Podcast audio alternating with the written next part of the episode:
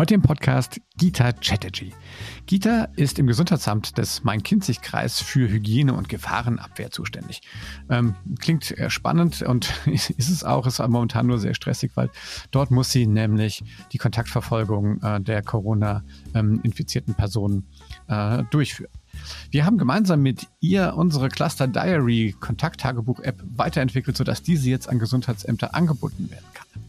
Das haben wir in einem agilen Prozess gemacht und haben dort quasi Mitarbeiter des Gesundheitsamts, unter anderem halt auch mit, Gita äh, und unserem Entwicklerteam zusammengeführt und gemeinsam in Iteration die App immer wieder weiterentwickelt welche Erfahrungen Gita mit agilen Prozessen gemacht hat, welche Zukunftspläne das Gesundheitsamt noch mit der Cluster Diary App hat, ob die Cluster Diary App weiterhin Cluster Diary App heißt, ähm, wie sich auch die ähm, sozusagen die Funktionen der Cluster Diary App von denen der äh, Luca App oder auch der Corona, der Bundes-Corona App unterscheiden. Das alles erfahrt ihr jetzt im Gespräch mit Gita. Viel Spaß bei das digitale Sofa zum Thema Digitalisierung in den Gesundheitsämtern. Das digitale Sofa mit Oliver Kemmern. Hallo, herzlich willkommen zu einer weiteren Episode von Das digitale Sofa. Heute mit äh, Gita Chatterjee. Hallo Gita, wie geht's dir? Hallo, ähm, ja, eigentlich ganz gut. Es ist jetzt schon recht spät geworden, langer Arbeitstag liegt hinter mir, aber es geht mir gut. Ich freue mich auf die Unterhaltung mit dir. Das ist gut. Ähm, ja, du arbeitest ähm, ähm im Main-Kinzig-Kreis, im ähm, im Bereich äh, oder wie heißt das im Hygiene? Genau, das Amt? Äh, Hygiene- und Umweltmedizin ähm, im Amt für Gesundheit und Gefahrenabwehr, so heißen wir seit neuestem. Okay, und die Gefahr, die ja hau hauptsächlich gerade abwehrt, ist es äh, unsere allseits äh, bekannte ähm, Corona-Pandemie. Mhm. Und ähm, ja, muss ich dazu erklären, ähm, im, im letzten Jahr haben ja ein, ein Freund von mir, der, der Olli Schneider aus Marburg äh, und ich hatten ja ähm, die Idee, ein, ein Kontakttagebuch quasi als App rauszubringen, als der Kollege äh, Christian Drosten das ähm, vorgeschlagen hat, dass man sowas machen soll. Und ähm, dann haben wir das auch gemacht und dann habt ihr im Main-Kinzig-Kreis quasi ähm, diese ähm, App quasi für euch entdeckt und sie dann gemeinsam eigentlich mit, mit Olli Schneider dann äh, weiterentwickelt. Und das ist ja natürlich eine spannende Geschichte. Also da freuen wir uns natürlich, dass, dass, äh, dass das so sinnvoll eingesetzt wird. Aber ähm, erzähl doch mal so ein bisschen die, die, die Geschichte. Wie ist das denn gekommen ähm, und was, was ähm, macht ihr aktuell mit der App? Ja, es ist eigentlich ganz spannend gewesen, weil ähm, ja, ihr seid auf uns zugekommen mit der Fragestellung, ähm, ja, ne, was wir mit der App ähm, anfangen könnten, wie wir die App einsetzen könnten. Und es ist ziemlich äh, schnell klar gewesen, dass, äh, dass euch auch klar gewesen ist, dass der Teil, den die meisten ja in ihren Apps verbauen, nämlich ich habe eine App, die man als Kontakttagebuch nutzen kann, vielleicht nicht ausreichend ist, sondern dass das Ganze ja weitergeht.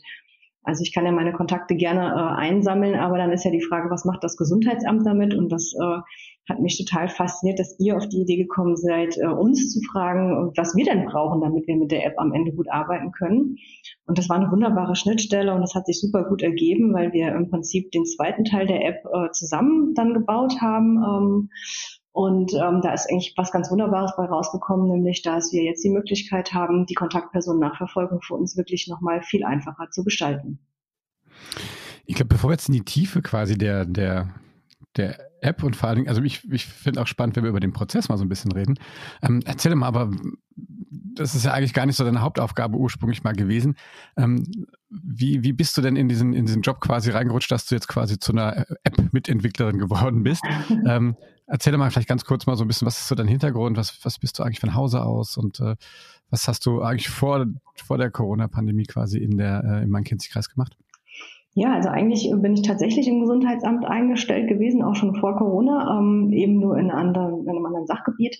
Ich gehöre normalerweise zum sozialpsychiatrischen Dienst. Wir beraten Menschen mit psychischen und Suchterkrankungen, gerontopsychiatrischen Erkrankungen, meistens in Hausbesuchen. Das heißt eben so diese ganze Thematik, die man so vielleicht auch aus den Medien kennt, ähm, Messis, die nicht mehr rausgehen, Alkoholiker, die, sage ich mal, ähm, ja, so am Ende ihres Lebens sind und vor sich hin fristen. Und also alle die Menschen, die, ähm, wir sagen mal dazu, die nicht mehr wegfähig sind, äh, die besuchen wir dann zu Hause und versuchen mit denen zusammen zu gucken, ähm, ja, ob es eine Möglichkeit gibt, ihre Lebenssituation vielleicht nochmal zu verändern Ich bin von Haus aus ähm, systemische Therapeutin und Sozialarbeiterin, Diplompädagogin und ich habe ähm, eine Ausbildung, Ausbildung zur Heilpraktikerin für Psychotherapie und habe eine kleine Praxis nebenbei auch.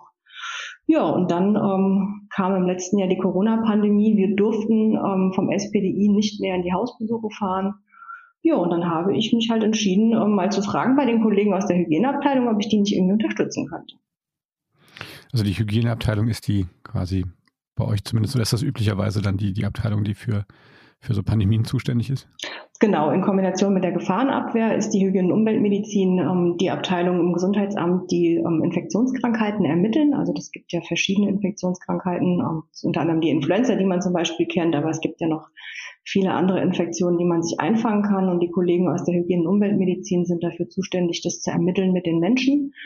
Und ähm, ja, man hat natürlich relativ zügig gemerkt, ähm, wie schnell und rasant äh, durch die steigenden Fallzahlen die Kollegen auch wirklich ähm, am, am Rand ihrer Kräfte waren. Und ähm, ja, parallel ist das Bürgertelefon ähm, aufgemacht worden, um Bürgerinnen und Bürger einfach auch mit Informationen zu versorgen. Und da hat mein Weg ähm, so ein bisschen angefangen. Ja, ähm, du hast im Vorgespräch erzählt, dass irgendwie natürlich auch, äh, das natürlich auch eine außergewöhnliche Belastung auch für die Kollegen und Kolleginnen wahrscheinlich war, ne? Weil sowas hat ja wirklich auch noch keiner in dem Ausmaß erlebt. Ne? Ähm, wie, wie ist das denn quasi so im Amt quasi dann ähm, aufgenommen bzw. gehandelt worden?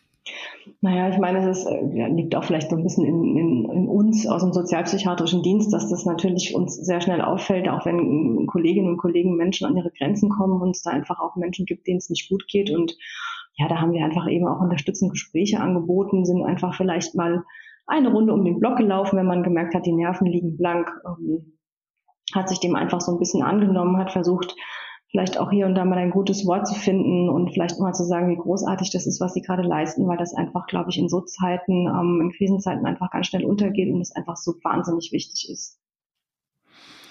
Ja, ähm, das heißt also, in dem Moment, äh, als quasi wir da um die Ecke kamen und gesagt haben, wir haben ein Tool, das kann vielleicht euch die Arbeit erleichtern oder was würde euch denn die Arbeit erleichtern? Also von der Fragestellung her, ähm, äh, wie habt ihr da, äh, wie habt ihr das aufgenommen? War euch das sofort klar, dass es so gut geht? Also mir war das am Anfang nicht sofort klar, dass das so gut geht, wie es jetzt am Ende wirklich geht, ähm, weil es eher auch für uns ähm, als, als Kreisverwaltung was ganz Neues ist, zu sagen, okay, wir, wir arbeiten mit einem Softwareunternehmen zusammen und äh, gucken nach digitalen Lösungen für Themenbereiche. Ich konnte mir das auch am Anfang nicht so richtig wirklich vorstellen, wie sieht das denn aus und was ist denn meine, meine Aufgabe da drin, was soll ich denn eigentlich machen? Zu dem Zeitpunkt, ähm, als der ähm, Oliver Schneider das erste Mal bei uns im Haus war, war ich gerade die Teamleiterin für die Kontaktperson Nachverfolgung mit meinem Kollegen, dem Erik, zusammen, der im Urlaub war. Und dann war das so ein bisschen so, ja, hier, ähm, da soll es auch nochmal so ein bisschen drum gehen, die Kontaktperson Nachverfolgung mit zu beschreiben. Geh doch mal mit in den Termin rein. Und das, ja, habe ich dann auch gemacht. Und dann hat sich ziemlich schnell herausgestellt, dass es ganz viele äh, Schnittstellen gibt und super viele gute Ideen auch ähm, gibt von eurer Seite aus, ähm, was es eben braucht. Und das hat mich dann doch ziemlich schnell fasziniert, wie klar euch war, ähm, dass halt eben diese App zwei Teile braucht und einer eben nicht ausreicht. Ne? Ähm, vielleicht kannst du mal beschreiben, wie denn äh, also mal, handelsüblich die Kontaktnachverfolgung eigentlich durchgeführt wird. Weil ich glaube, das wissen, glaube ich, ganz viele Menschen jetzt das noch nicht selber mitgemacht haben, wissen das gar nicht. Also was war denn oder was ist denn der herkömmliche Weg eigentlich? Genau, das ist ähm, so, dass das Robert Koch Institut ähm, Leitlinien dafür rausgibt, eine Empfehlung dafür rausgibt, wie man das Kontaktpersonenmanagement gestaltet. Da gibt es einfach verschiedene ähm, Themenbereiche, die wir abfragen, die sogenannten Nahfeld- und die Fernfeldinfektionen. Also hat man einfach näheren Kontakt gehabt und dadurch ein Infektionsrisiko oder ähm, ist man längere Zeit zusammen im geschlossenen Raum gewesen und hat dadurch über die Aerosole eben äh, die Möglichkeit gehabt, sich zu infizieren. Und im Regelfall war das so, gerade im Oktober und im November, wo einfach auch ähm, die zweite Welle ziemlich deutlich war, haben wir halt oft von Personen ähm, ganz, ganz lange Kontaktpersonenlisten bekommen. Die haben uns dann alle Menschen aufgeschrieben, mit denen sie in dem sogenannten infektiösen Intervall, also zu dem Zeitpunkt, wo man ansteckend war, Kontakte hatten und wir mussten eben jeden Einzelnen anrufen und mit dem genau ähm, diese Fragen klären. Also wie lange war der Kontakt, wie nah waren sie beieinander, haben sie Masken getragen, ähm, ist der Raum belüftet worden und naja, wenn du dann eine Liste von naja, 30, 40 Leuten im Privatbereich hast oder eben auch von ganzen Schulklassen hast, bist du halt eine Weile beschäftigt damit. Ne? Ja, man erwischt die auch zu erstmal gar nicht, ne, sofort. Genau, das ist das nächste dann, dass du ähm, häufig Leute anrufst, die auf dieser Liste stehen, die dann einfach nicht ans Telefon gehen, die nicht erreichbar sind für uns. Dann ist dann unser Auftrag, die Ordnungsbehörde zu informieren, die zu bitten, ähm, im Amtshilfeverfahren rauszufahren und ähm, die Leute praktisch zu Hause zu erreichen. Ähm, da haben wir die Ordnungsbehörden und Polizeien zum Teil ganze Tage mit beschäftigt, weil wir so viele Leute hatten, die wir einfach nicht erreichen konnten, aber die einfach unbedingt wissen mussten, dass sie einem hohen Risiko ausgesetzt waren und vielleicht auch ähm, sich infiziert haben könnten. Ne? Wie geht das dann weiter? Also wenn, wenn man ähm, tatsächlich jetzt äh, diese äh, Menschen informiert, ähm, wo, wo laufen dann die, die Daten zusammen? Naja, es ist ja so, dass wir dann äh, diese Listen runter telefonieren, sage ich mal, und du hast natürlich immer die Herausforderung, mit den Menschen erstmal zu besprechen, dass sie in Risikokontakt sind. Einige sind halt erstmal auch äh, super erschrocken, die haben Angst und stellen ganz viele Fragen, was total nachvollziehbar ist. Ne? Und dann ermittelst du mit jedem Einzelnen die kompletten Kontaktmodalitäten und das ähm, dauert halt einfach eine ganze Weile. Und ähm, wir haben im Prinzip eine sogenannte Meldesoftware, die ähm, an das HALPUC angeschlossen ist, wo wir dann am Ende auch alle Kontaktpersonen, alle infizierten Fälle äh, melden. Ja, und so läuft es bei uns zusammen. Und wenn wir dann ermittelt haben, kriegen die Leute von uns ein sogenanntes ähm, Absonderungsschreiben, das klar ist, dass sie in häuslicher Quarantäne sind. Wie heißt das Absonderungsschreiben? Das heißt Absonderungsschreiben, ja, du weißt, wie das ist äh, in der Fachwelt da draußen. Da gibt es witzige Wörter für witzige Dinge. Okay, ein Absonderungsschreiben, sehr schön. Mhm. Ähm, okay, genau. Ja, also, und, ich glaube mal sozusagen von der, von der anderen Perspektive, das war ja quasi der, der Zeitpunkt, wo, wo wir damals gesagt haben, es ist halt nein, also mir fällt es, gut, mir als Mann vor allen Dingen fällt es ja schon schwer, mich an jemanden zu erinnern, den ich gestern getroffen habe, so ungefähr. Ähm, wie soll ich das in 14 Tage zurückmachen? Das, da kam mir quasi auf die Basisidee zu sagen, lasst uns doch mal die Daten irgendwo in so eine App speichern, vor allem nur in der App, ähm, weil das ja wirklich zu dem Zeitpunkt ähm, die, die, die offizielle, die Corona, die Bundes-Corona-Warn-App ja gar nicht, gar nicht konnte, ne? um einfach die Leute zu unterstützen, das zu machen. Und dann haben wir gesagt, okay, aber wäre natürlich auch hilfreich, wenn man diese Liste quasi übergibt, aber so, dass es halt nicht ähm, quasi ähm, tatsächlich oder immer noch datenschutzkonform ist. Ne? Ich glaube, das war der Zeitpunkt, wo wir dann quasi so ähm, äh, uns an der Stelle getroffen haben. Ähm, erzähl mal so ein bisschen, wie dann, wie dann der weitere Prozess war. Also, wie konntet ihr denn dann eure, eure Ideen einbringen? Ähm, vielleicht kannst du auch mal ein bisschen erzählen, weil wir haben das Ganze ja auch agil entwickelt. Ähm, wie ist das denn für jemanden, der das üblicherweise nicht so macht? Wie fühlt sich denn sowas an? Ja, das waren halt eben äh, zwei getrennte Prozesse, die auf einmal passiert sind und die beide hochspannend waren. Das eine war ähm, auf das Team zu treffen, was Agilität ja voll lebt. Und äh, ich komme so, sage ich mal, aus meiner ehemaligen äh, Rolle eher so aus dem klassischen Prozess äh, und Projektmanagement und kannte das jetzt überhaupt nicht so so richtig wirklich, wie das funktioniert und war dann auf einmal eingeladen zu einer Demo und Cluster Review, wo ich erstmal dachte, okay, ich bin mal gespannt, was da jetzt passiert äh, irgendwie und ähm, durfte dann einfach teilhaben daran, wie, wie das Team arbeitet, ähm, durfte wahnsinnig tolle Männer und Frauen kennenlernen, die sich mit einem hohen Engagement daran beteiligt haben, ähm, die App und äh, alles weitere so zu entwickeln, dass das für uns passt. Und äh, ja, ich hatte dann die Gelegenheit, dem Team zu erklären, was wir auf der Seite vom Gesundheitsamt machen, wie der Prozess der Kontaktpersonennachverfolgung funktioniert und welche Fragen wir stellen und welche Fragen relevant sind, um herauszufinden, ob die Person ähm, ein hohes Risiko hatte, ähm, in der Kontaktsituation sich zu infizieren. Und diese ganzen Fragen, die wir normalerweise live am Telefon dem Bürger stellen, ähm, hat das Team von 2MT dann im Prinzip in, in, in den Export-Wizard von der App eingebaut. Und in der App auch selbst nochmal so ein paar kleine Anpassungen gemacht dazu, wie Abstände und Maskentragen sein mussten und was einfach wir an Informationen brauchen um sich das mal vorzustellen, also wer jetzt, ich kann mir das ja nicht vorstellen, dass jemand noch nicht die Cluster Diary App runtergeladen hat.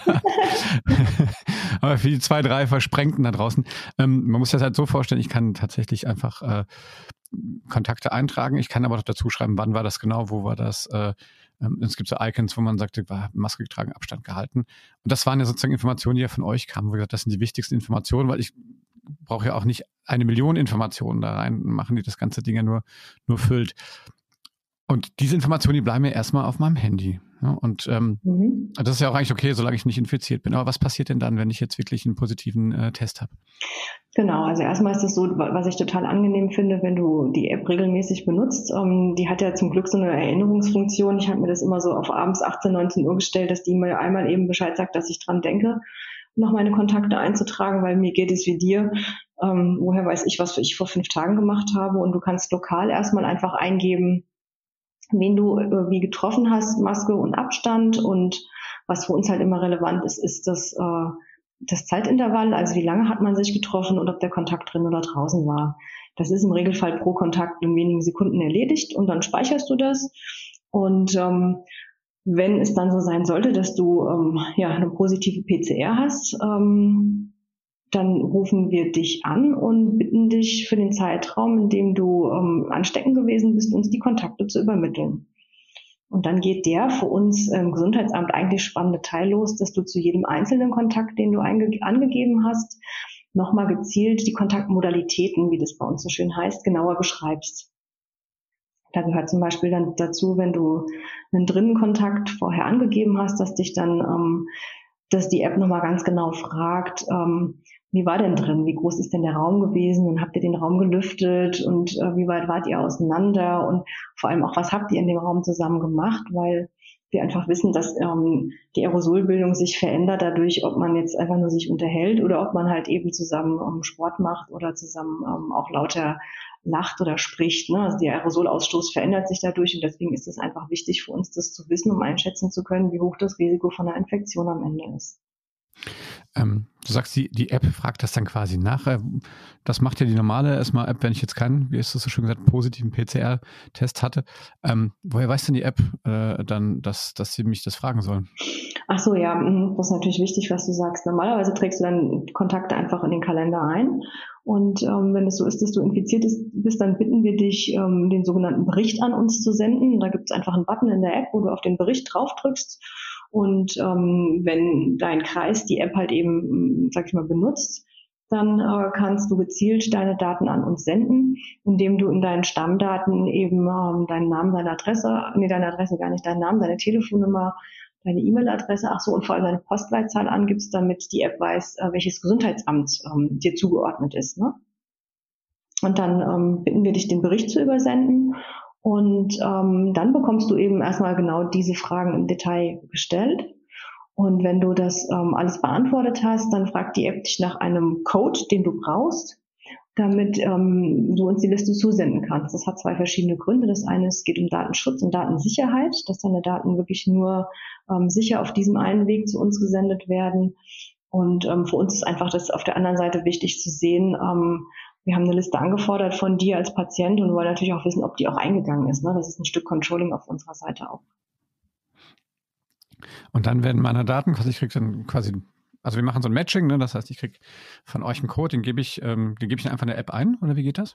Genau, ne? du wirst dann am Ende, wenn du mit den, mit den ganzen Kontaktmodalitäten durch bist, dann sagt die App zu dir, wenn du auf Übersenden drückst, ähm, musst du noch die ganzen Datenschutzrichtlinien halt eben quittieren und dann sagt die App zu dir, bitte gib deinen achtstelligen Code ein und das ist der, den wir dir am Telefon oder per Mail äh, zugesendet haben. Den drückst du dann einfach, gibst du einfach ein und drückst auf Übersenden und dann wird die Liste uns zugestellt, ähm, dem Gesundheitsamt und dann bist du als Patient soweit erstmal fertig mit deiner Arbeit.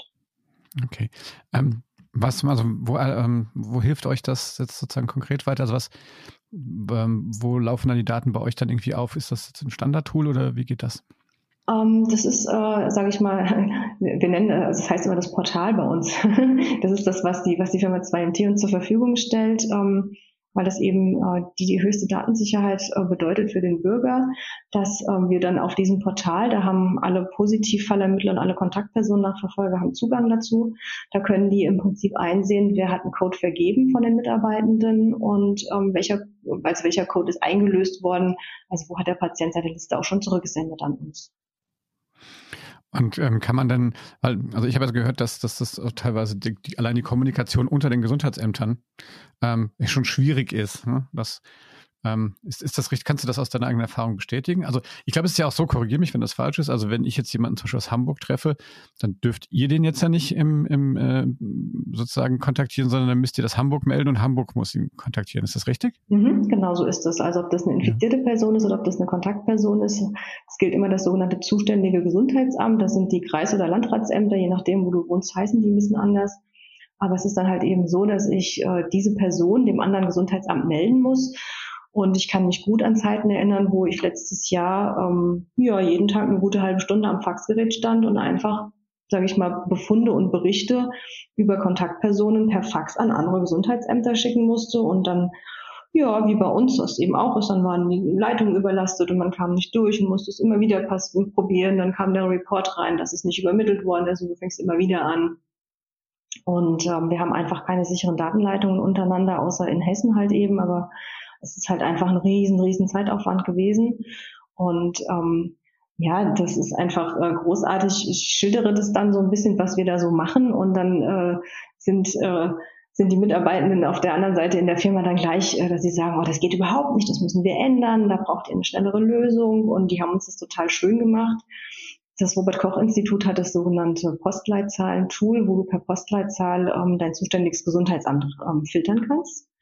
Und ähm, in ähm, Zusammenarbeit oder Verbindung mit diesem Postleitzahlen-Tool haben wir jetzt die Möglichkeit, ähm, wenn wir eine Kontaktperson aus einem anderen Landkreis haben, dass wir einfach hinten nur einfach noch auf den, auf den Link klicken müssen und es wird eine E-Mail geöffnet, wo alle relevanten ähm, Kontaktpersonen Daten drin stehen und die Kontaktmodalitäten und mit zwei Klicks ist die, ähm, ist es dann übersendet ähm, über die sichere Datenleitung. Das ist natürlich einfach großartig. Ne?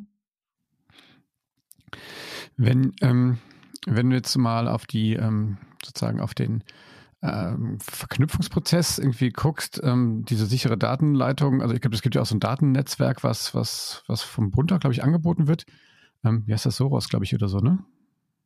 Ähm, Sommers meinst du? Äh, Sommers, genau. Ähm, ähm, ja, Sommers, ich auch gedacht, mhm, Sommers ja. ist eine Meldesoftware, ne? Das ist, äh, ja. sage ich mal, ein bisschen was anderes. Ja, das ist wie das äh, Portal, also die, die, die um, ähm, Software, die wir im Moment benutzen zur Meldung, ähm, ist Sommers eben auch eine Software, mit der ähm, Gesundheitsämter Infektionskrankheiten an den an das jeweilige Land melden können. Ja. Aber das ist auch, auch, aber auch kein Standard, ne? Das nutzen auch nicht alle. Ne? Also das heißt, wir haben, sag ich mal, im Föderalismus quasi, beziehungsweise ähm, in den äh, unterschiedlichen Gesundheitsämtern, also eigentlich bundesweit kein, aktuell keinen Standard, ist das richtig?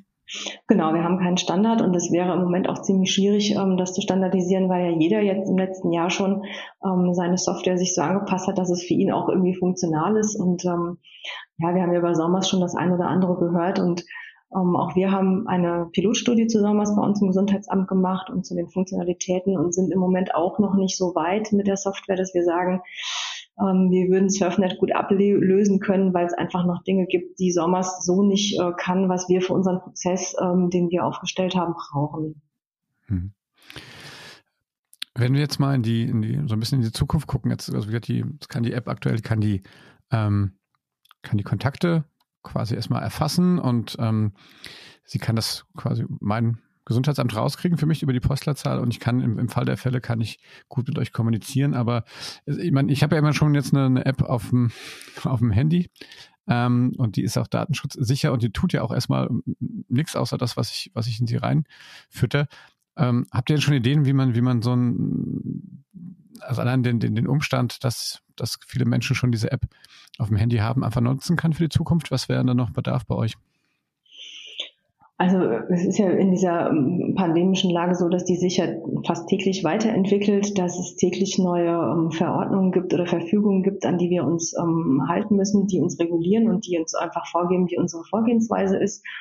Und ähm, ist natürlich im Januar das Thema Impfen gewesen, was uns ganz schnell da auch eingefallen ist, was wir in die App einbauen ähm, wollen und können, ähm, dass du deinen Impfstatus oder deinen Antigenstatus eben mit dokumentierst.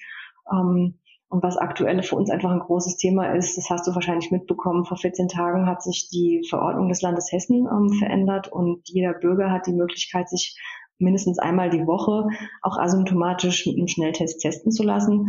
Und wie du dir vorstellen kannst, nutzen die Bürgerinnen und Bürger das. Und klar ist natürlich, wo viel getestet wird, fallen natürlich auch um, hier und da positive Befunde heraus. Und ähm, die Bürgerinnen und Bürger haben eine Meldepflicht über die Befunde, aber auch diejenigen Personen, die diesen Abstrich vornehmen. Das heißt, sie müssen irgendwie zu uns kommen. Und ähm, auch das haben wir über die App gelöst, ähm, dass du im Prinzip äh, deinen, deinen ähm, positiven Antigen-Schnelltest über die App melden kannst zu uns hin. Das heißt, ich kann, ich kann, also wenn ich jetzt, aber gilt das auch für die Tests, die ich quasi bei Aldi kaufe und dann das selber mache? Genau, du kannst die, ähm, jede okay. Art von Test ähm, in der App melden. Ob das jetzt, sage ich mal, ein sogenannter Selbsttest ist oder ob das ähm, jetzt ein Point-of-Care-Test ist, den jemand anders von dir entnimmt, eine Probenentnahme macht und, und du das Ergebnis hast. Das ist völlig irrelevant. Du kannst das im Moment aktuell noch über ähm, die Webanwendung melden, aber ähm, ich denke mal, dass wir spätestens Montag damit am Start sind, dass du es aus der App heraus ähm, eben melden kannst, dein Befundergebnis. Ähm, das gilt aber nur für, ähm, für äh, Gesundheitsämter, die quasi an das Cluster Diary System angeschlossen sind, richtig? Ganz genau, weil ähm, du musst ja natürlich als Gesundheitsamt über das Portal angeschlossen sein, damit du diesen sogenannten sicheren Meldeweg eben auch hast, ja. Es ist so, dass du die App in ihrer Grundfunktion bundesweit nutzen kannst. Du kannst deine Kontakte eintragen. Du kannst, ähm, wenn das Gesundheitsamt dich dann auffordert, auch eine Excel-Liste oder eine PDF-Datei erstellen und kannst die an, den, an dein Gesundheitsamt senden. Das kannst du alles jetzt schon machen, auch bundesweit. Aber was halt eben fehlt oder was mir als Gesundheitsamt fehlen würde, ist natürlich das, was diese App so speziell macht äh, für uns, dass diese ganzen Fragen, die wir am Ende beantwortet haben müssen, eben nicht gestellt sind. Und das ist ja das, was es im Moment für uns so viel einfacher macht in der Kontaktpersonennachverfolgung, dass ich eine Liste bekomme, die ich erstens in meine Meldesoftware integrieren kann und zweitens, auf der ich mit zwei Klicks sehen kann, welche der Personen auf der Liste ist denn ein Hochrisikokontakt? Welche muss ich denn anrufen und bei welchen ähm, vielleicht kann ich entweder den Anruf, sage ich mal, nach hinten anstellen, weil ich weiß, der Risikokontakt war nicht groß oder eben auch ähm, in Zeiten von hohen Inzidenzen ähm, nur noch die Personen anrufen muss, von denen ich weiß, dass die ein Risikokontakt waren.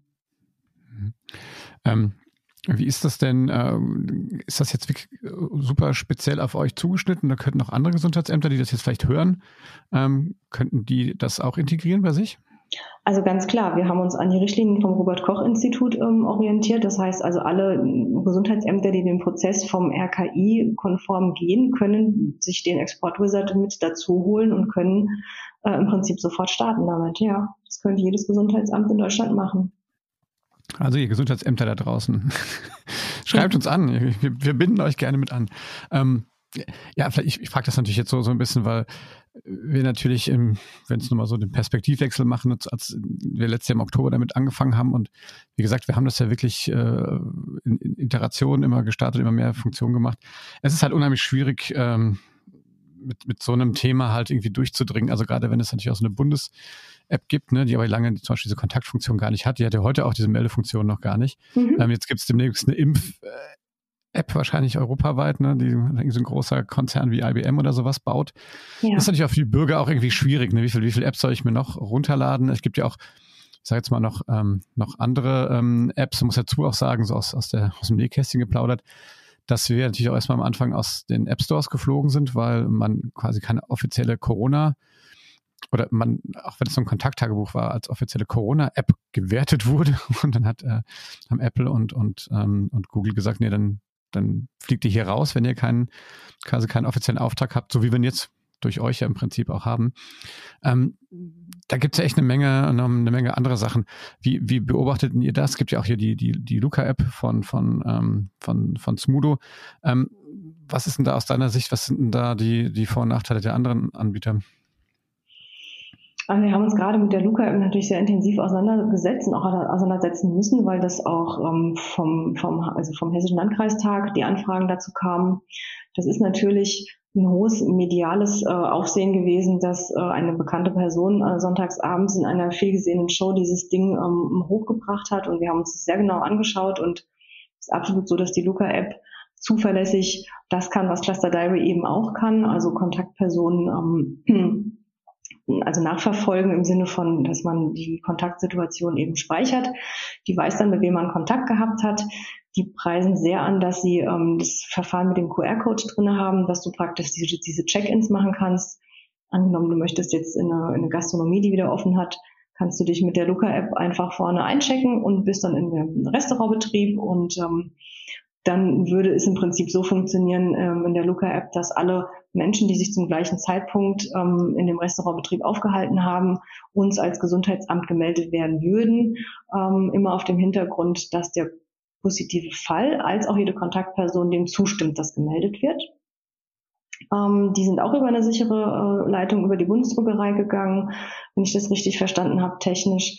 Und ähm, naja, was für uns als Gesundheitsamt die Sache am Ende ein kleines bisschen schwieriger machen würde, wäre, stell dir vor, ähm, du bist im Stadion im Block C und tausend Leute haben sich zur gleichen Zeit ähm, über das Check-in-Verfahren gemeldet. Dann kriege ich eine Liste mit tausend Leuten, aber ich weiß ja nur gar nicht so richtig wirklich, wer hatte denn überhaupt Kontakt zu demjenigen, der infiziert war und woher sollen denn die anderen wissen, wer derjenige ist, der infiziert ist. Naja, und das macht es natürlich für uns ein bisschen schwierig am Ende. Ne? Ja, also man, man sieht, ne, dass, äh, dass natürlich, ähm, dass es da ähm, ja wahrscheinlich auch der Zeit geschuldet, also oder der Geschwindigkeit geschuldet in so Sachen auch sich, du hast es gerade selber schon gesagt, wie sich so, so eine Pandemie hält sich an keine Spielregel, ne? Mhm. Ähm, dass es natürlich immer schwierig ist, solche Sachen ähm, ähm, oder die, diese ganzen Ideen überall zu bündeln und dann auch den Überblick zu behalten. Ähm, ich glaube, deswegen ist natürlich auch, ähm, auch spannend, sowas halt in so einem agilen Verfahren heißt also immer wieder in abgesteckten, wir nennen es ja dann Sprints, ne, solche Funktionen zu entwickeln und dann immer direkt drauf zu gucken, sind die noch gut, funktionieren die noch, um sie weiterzumachen. Ähm, wenn ich nochmal so ein bisschen auf den Prozess zurück, wenn man jetzt aus, aus einer Behörde irgendwie kommt, ähm, also meine Erfahrung zumindest ist, dass da ja eher, du hast es ja selber auch gesagt, irgendwie auch eher noch ein bisschen so ähm, eher klassisch gearbeitet wird. Ähm, könnt ihr dir vorstellen, dass man mit der Erfahrung aus, aus, aus so einem Projekt jetzt, wo man da vielleicht auch durch so eine Pandemie dazu gezwungen wird, sich mal andere Sachen anzugucken, Glaubst du, das kann so ein bisschen zurück überschwappen, dass man sagt, hey, vielleicht können wir auch in anderen Projekten jetzt mal ähm, in Iterationen arbeiten oder so? Kann das, glaubst du das? Hat, hat das Potenzial? Total. Also was ja. wir einfach, was wir einfach lernen durften ähm, und das auf verschiedenen Ebenen ist, dass äh, naja, das, was wir normalerweise in der Verwaltung gewöhnt sind, dass die Dinge einfach sind, wie sie sind, ihren Weg gehen und sich Veränderungen meistens eher bisschen langsamer ähm, einschleichen und wir die Möglichkeit haben, auch in unserem Tempo darauf zu reagieren. Wie du gesagt hast, diese Pandemie hält sich an keine Spielregeln und ähm, es ist jeden Tag neu, es ist jeden Tag anders und ähm, wir haben einfach die großartige Möglichkeit dadurch, dass ähm, unsere Vorgesetzten und auch ähm, die Gesundheitsdezernentin so wahnsinnig äh, flexibel damit umgegangen sind und einfach auch Lust drauf hatten, ähm, beim digitalen Thema was zu machen. Ähm, mit der Firma zusammen, aber auch mit den anderen externen Coaches, die wir im Moment im Haus haben, ähm, Agilität ähm, kennenzulernen und Agilität zu leben jetzt einfach auch. Also für mich ist das gar nicht mehr anders denkbar und vorstellbar. Wir haben parallel ein zweites äh, Digitalisierungsprojekt laufen, was äh, wir jetzt, sage ich mal, so klassisch angefangen haben und wo wir jetzt einfach spätestens in der nächsten Woche, wenn die Entwicklung losgeht, uns auch von den Kollegen ähm, auf das Agile umstellen lassen werden und das komplette Projektteam hat die Möglichkeit, ähm, ja, sage ich mal, den Transformationsprozess live äh, zu erleben und live mitzumachen und ich freue mich da riesig drauf und finde das einfach eine ganz, ganz großartige Bereicherung und bin da immer wieder jeden Tag total froh drum, dass ich das, äh, dass ich das äh, lernen und erfahren durfte. Also wenn das mal kein schönes Schlusswort ist. ähm, ja, also ich, ich finde es auch total, ähm, total spannend. Ich bin auch froh, ähm, dass ihr tatsächlich ähm, auch das Potenzial der App erkannt habt. Wie gesagt, wir haben die ja einfach, die, ist, die App ist kostenlos, wir haben die einfach ähm, entwickelt ins Netz gestellt. Ähm, und, und ich finde es cool, dass ihr, dass ihr da quasi, wie gesagt, das Potenzial erkannt habt und gesagt habt, wir können das jetzt hier noch ein bisschen anpassen. Ich hoffe, noch ein paar andere kommen auch noch auf die Idee, weil ich glaube, am Ende vom Tag ist ihr dafür da, dass euch die Arbeit erleichtert. Das ist aber auch äh, natürlich auch, je schneller ihr auch äh, andere ähm, Risiko- ähm, oder Kontaktpersonen informieren könnt, können wir natürlich alle einen Schritt dazu beitragen, auch vielleicht jetzt die dritte Welle kleiner ausfallen zu lassen oder sie vielleicht noch, noch ein bisschen einzudämmen und eine vierte vielleicht zu verhindern. Also an dieser Stelle auch mal an, auch vielen Dank an dich und deine Kollegen ähm, an allen Gesundheitsämtern äh, in Deutschland. Äh, ihr glaubt, ihr habt echt einen riesen Job in den letzten, im letzten Jahr gemacht und ähm, ich denke, davon profitieren wir auch alle. Also sehr schön und vielen Dank, dass du dir die Zeit genommen hast, auch nach einem stressigen Arbeitstag. Sehr gerne. Und äh, ja, ich, ich bin gespannt, wie es da weitergeht. Ähm, wie gesagt, ich hoffe, dass wir ne, die, die App vielleicht auch nachher für irgendwas nutzen können, was nicht mit Corona zu tun hat. Aber da fallen euch bestimmt gute Sachen ein. Ja, das ist ja das, woran wir auch gerade so ein bisschen sind. Ne? Also die Antigen-Schnellteste sind uns ja so ein bisschen dazwischen gerutscht, dass wir die jetzt, sage ich mal, schnell noch ähm, mit reingenommen haben. Ähm, der übernächste Schritt wird sein, dass wir ein Informationsmodul für die Bürgerinnen und Bürger machen, also dass du für, praktisch für deinen Kreis zugeschnitten Informationen bekommst, ähm, was da gerade los ist. Und ich glaube, das wird den Charakter von der App auch nochmal so ein bisschen verändern und ihr irgendwie der App nochmal vielleicht auch ein neues Gesicht geben. Und das wird die Nachhaltigkeit eben auch sein, ja, dass du einfach diese Direktinformationen aus deinem Kreis bekommen kannst. Und damit, glaube ich, ist einfach die Zukunft der App für uns einfach auch gesichert.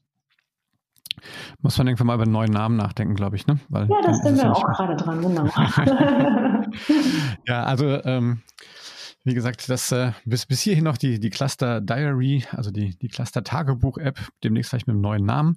Ähm, und nochmal an der Stelle erwähnt, das ist kein exklusives Produkt, also gerne alle, äh, die ähm, Interesse haben, alle Gesundheitsämter ähm, und Kreise, Landkreise, die Interesse haben, die App zu erfahren, meldet euch einfach bei uns. Ähm, und äh, tauscht euch auch aus.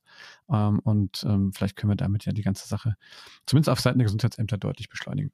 Ähm, äh, Gita, vielen Dank, dass du dir die Zeit genommen hast, dass du hier warst. Ähm, ich wünsche natürlich erstmal, dass du vor allen Dingen gesund bleibst und äh, ihr weiter so einen tollen Job macht. Und ähm, ja, viele Grüße dann äh, in den Main-Kinzig-Kreis. Vielen Dank für die Einladung. Bis dann. Ja, das war das digitale Sofa.